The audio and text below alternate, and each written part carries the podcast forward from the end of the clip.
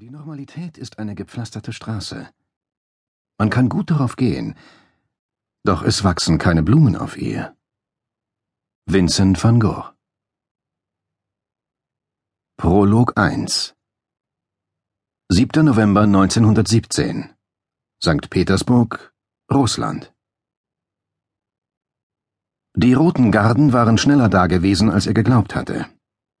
Samuel Kronstein warf einen prüfenden Blick in den Ampierspiegel über der Anrichte des Speisezimmers und richtete sich die Krawatte mit dem gestickten Familienwappen. Schüsse hallten in den Straßen, Menschen stoben in Panik davon. Mit einer fast zärtlichen Geste fuhr sich der große Mann über das Revers seines Smokings, nahm seinen Spazierstock, wählte einen Hut und drehte sich langsam einmal um die eigene Achse.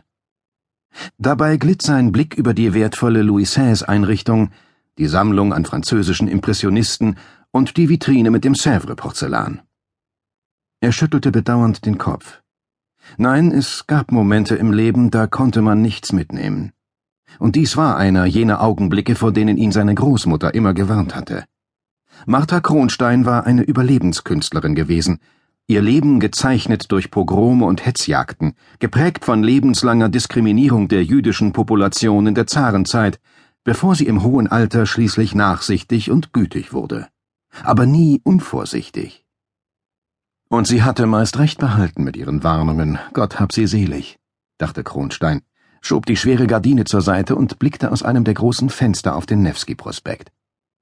Die Schüsse waren wieder verstummt, die Straße wie leergefegt. Erregte Stimmen ertönten nun von der Freitreppe. Seine Bediensteten schienen Eindringlinge aufhalten zu wollen. Braver Alexei, lächelte Kronstein traurig, du stemmst dich vergebens gegen den Strom der Geschichte. Die Zeit hat uns bereits überholt und überrollt zugleich. Unten wurde lautstark gestritten. Das Palais Kronstein war nicht irgendein Ort, in den man so selbstverständlich eindrang, nicht einmal als Soldat der Revolutionsgarden.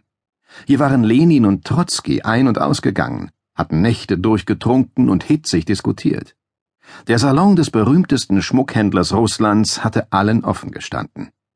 Wenn der russische Adel Wertvolles veräußern wollte, hatte man stets den diskreten Kronstein gerufen. Wenn die Revolutionäre Geld brauchten, hatten sie bei ihm angeklopft und waren selten mit leeren Händen abgezogen. Samuel Kronstein, einst einer der bekanntesten Mitarbeiter des Hofjuweliers Fabergé, hatte vor 30 Jahren das goldene Handwerk an den Nagel gehängt und war in den Handel mit edlen Steinen und Preziosen eingestiegen.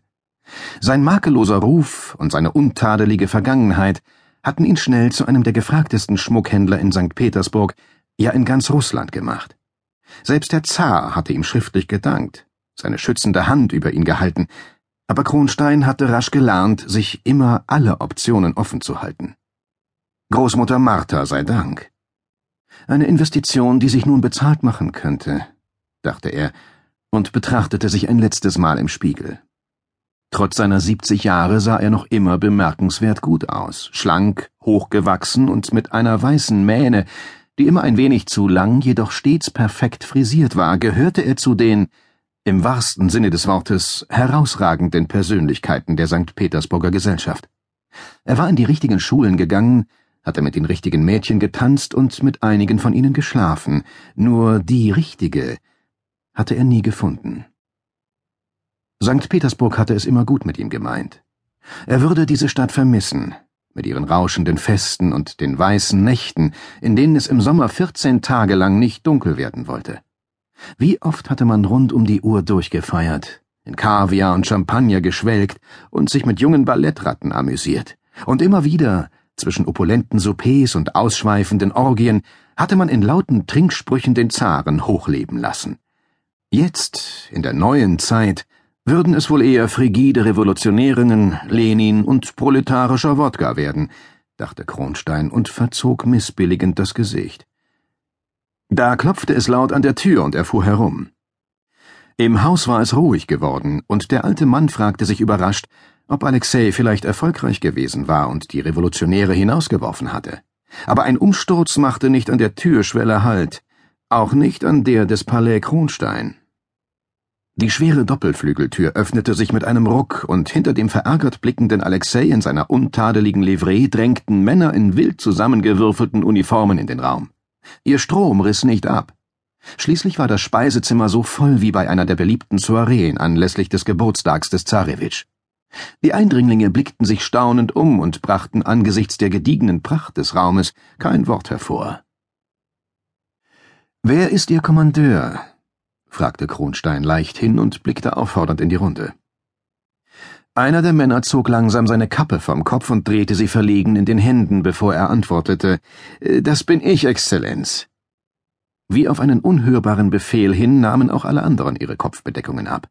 Einige schauten betreten zu Boden, ihre Gewehre baumelten von ihren Schultern. Kronstein nickte und stützte sich auf seinen Ebenholzstock mit dem silbernen Griff. Und was wollen Sie hier, Kommandant? Wir haben Befehl, das Palais in Beschlag zu nehmen und alle anwesenden Nicht-Proletarier zu verhaften, Exzellenz, meinte der rundliche Mann mit dem rosa Gesicht, dem der Auftrag sichtlich unangenehm war. Er kannte die Verbindungen des Hausherrn zu den Männern des Revolutionskomitees, seine Rolle als Finanzier. Und trotzdem. Er zuckte entschuldigend mit den Schultern. Kronstein machte eine ausholende Handbewegung. Bedienen Sie sich, Genosse. Mein Haus ist Ihr Haus. Ein Raunen ging durch die Reihen der Männer, aber niemand wagte es sich zu rühren. Der Kommandant trat unschlüssig von einem Bein aufs andere, er schaute verlegen zu Boden und schien fieberhaft zu überlegen. Ich mache Ihnen einen Vorschlag, kam ihm Kronstein jovial zu Hilfe und schaute in die Runde, in junge, picklige Bauerngesichter mit roten Wangen und wirren Haaren. Die meisten dieser Soldaten der Revolution hatten sicherlich zum ersten Mal ein Gewehr geschultert. Ich werde Sie jetzt verlassen und das alles hier in Ihre Obhut übergeben. Ich werde nichts mitnehmen außer meinem Hut und meinem Stock. Er machte eine Pause. Dafür werden Sie sagen, Sie hätten mich nicht zu Hause angetroffen und verschonen mein Personal. Der Kommandant hob den Blick und sah Kronstein dankbar an. Dann wandte er sich an seine Männer. Ihr habt gehört, welch großzügigen Vorschlag seine Exzellenz gemacht hat. Ein zustimmendes Murmeln ertönte. Vier Mann sorgen für sein freies Geleit bis an den Ort, der Ihnen von Herrn Kronstein genannt wird. Er warf dem alten Mann erneut einen entschuldigenden Blick zu. Seine Männer atmeten auf und nickten erleichtert. Vier von ihnen traten vor und salutierten kurz vor dem respekteinflößenden alten Mann, der sich kerzengerade hielt, bevor er ihnen mit großen Schritten voranging und die Treppen hinuntereilte. Mit einem letzten Blick auf die makellos weiße klassizistische Fassade des Palais verließ Samuel Kronstein sein Stadtdomizil und bestieg das Automobil, das sein Chauffeur vorgefahren hatte. Als die vier Männer der Eskorte zugestiegen waren, rollte der Daimler an und gewann rasch an Geschwindigkeit. Man sah Samuel Kronstein nie wieder in St. Petersburg, das wenig später in Leningrad umbenannt wurde. Niemand wusste, wohin er verschwunden war. Seine Spur verlor sich in den Wirren der Nachkriegszeit. Seltsam war allerdings, dass sich auch die vier Männer seiner Eskorte in Luft aufgelöst zu haben schienen. Sie wurden für tot erklärt, gefallen bei einem Gefecht um das Regierung